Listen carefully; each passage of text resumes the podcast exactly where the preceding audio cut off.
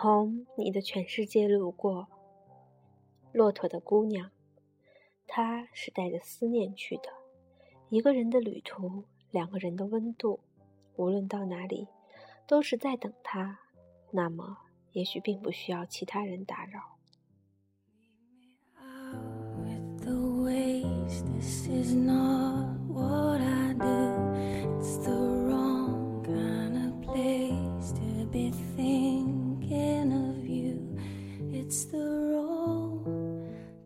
做菜跟写字一样，写字讲究语感，做菜讲究手感。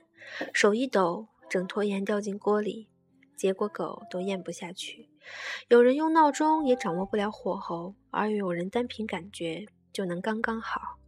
一切技能最后都靠天赋，勤学苦练只能变成机器人，跟麦当劳的流水线差不多。有个姑娘是黑暗料理界的霸主。他做的菜千篇一律，焦黑焦黑的。不可思议的是，里面依旧是生的，有时还带着冰渣。我家小狗吃他做的排骨，兴操兴高采烈地摇尾巴，咔嚓一口，狗脸一变，好端端一条金毛当场脸绿了。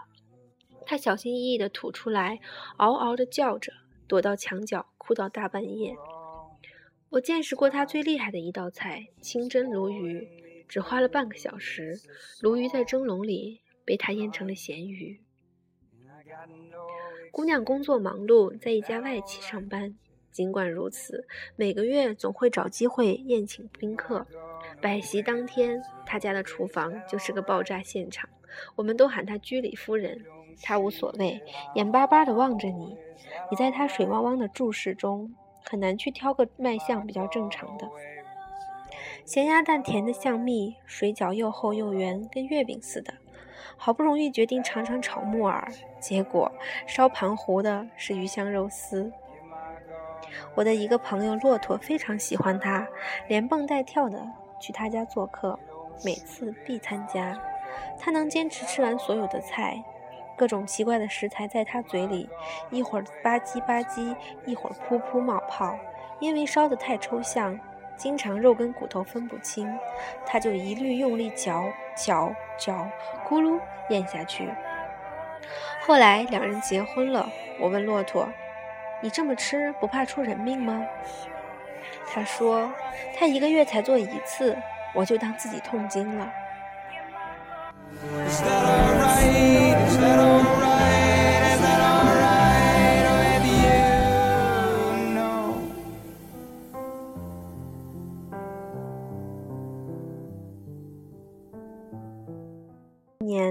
姑娘查出来肝癌晚期，春节后去世。城市里不时传来鞭炮声，连夜晚都是欢天喜地。我放心不下骆驼，去他家拜年。家里只有他一个人，坐在书房的电脑前，开着文档。我凑前一看，是份菜谱。我说：“你要出本菜谱？”骆驼让我坐会儿，他去做蛋炒饭。我站在一边。有一搭没一搭的跟他聊天，他将米饭倒进油锅，然后撒了半袋盐，炒了一会儿，自己吃了一勺。他摸摸嘴说：“真够咸的，但是还缺了点苦味儿。”我突然沉默了，突然知道他为什么在写菜谱。他想将姑娘留下来，人没有留住，至少能留住那味道。骆驼又吃了一口。用手擦擦眼睛，他哭了，手被擦来擦去，眼泪还是挂在嘴角。他说：“我很幸运，找了个做菜独一无二的太太。她离开我后，能留给我复习的味道真多。”他说：“还缺点苦味儿。你说那个苦味儿是焦糖炒出来的，还是用了什么奇怪的佐料？”他说：“你看电视吧。”我继续去写菜谱，我看不下去，说：“要不我们去喝杯茶？”不了，我怕时间一久会将他的做法忘记，我得赶紧写。我的眼泪差点涌出眼眶。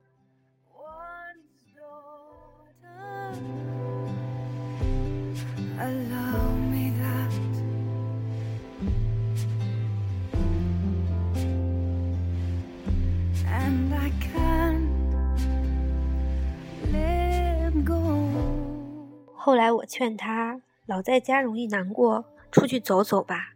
他点点头，开始筹备去土耳其的旅行。然后一去许久。我曾经想打电话给他，但是打开通讯录就放下了手机。他是带着思念去的，一个人的旅途，两个人的温度，无论到哪里，都是在等他。那么，也许并不需要其他人打扰。昨天下午，我跟梅西在自己的小店里睡觉，一人一狗睡得浑然忘我，醒来已是黄昏。骆驼推开木门走了进来，我很惊奇，你是怎么找到这儿的？他说：“人人都知道你在这里。”我磨了杯咖啡给他，得意地说：“我不会拉花，所以我的招牌招牌咖啡叫做无花。”骆驼喝了两杯，我说：“再喝就睡不着了。”他说：“睡不着就明天再睡。”聊了许久，骆驼真的去了土耳其。因为姑娘向往伊斯坦布丁，最大的愿望就是学会那里的食物。她想尝一尝，这样能在梦里告诉他。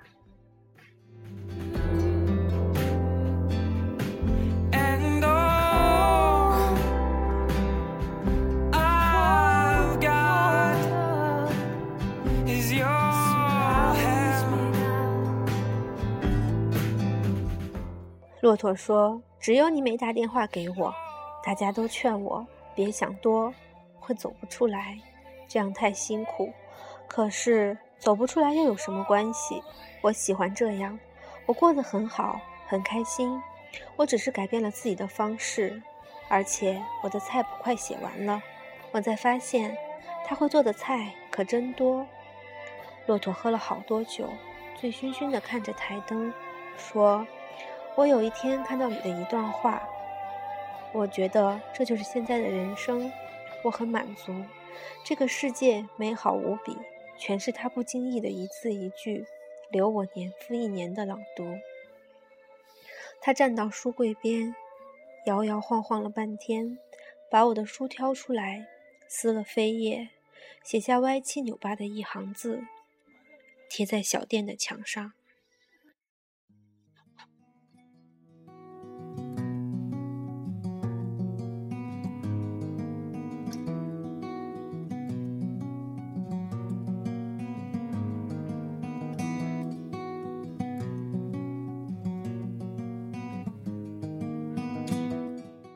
他走之后，我翻了翻自己的微博，终于找到这段。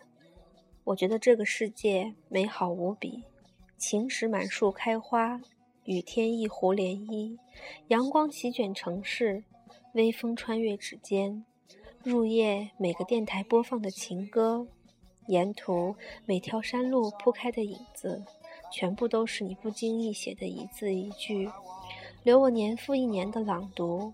这个世界是你的遗嘱，而我是你唯一的遗物。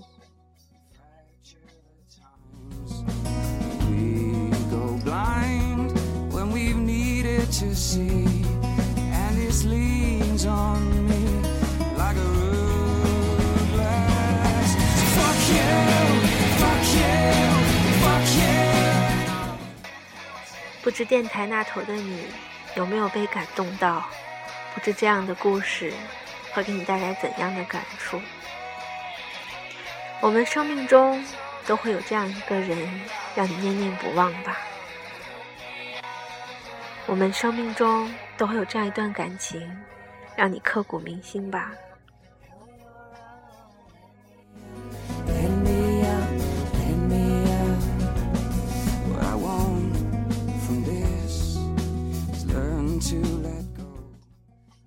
谢你的收听，希望你喜欢今天的故事《骆驼的旅行》。我们下次见。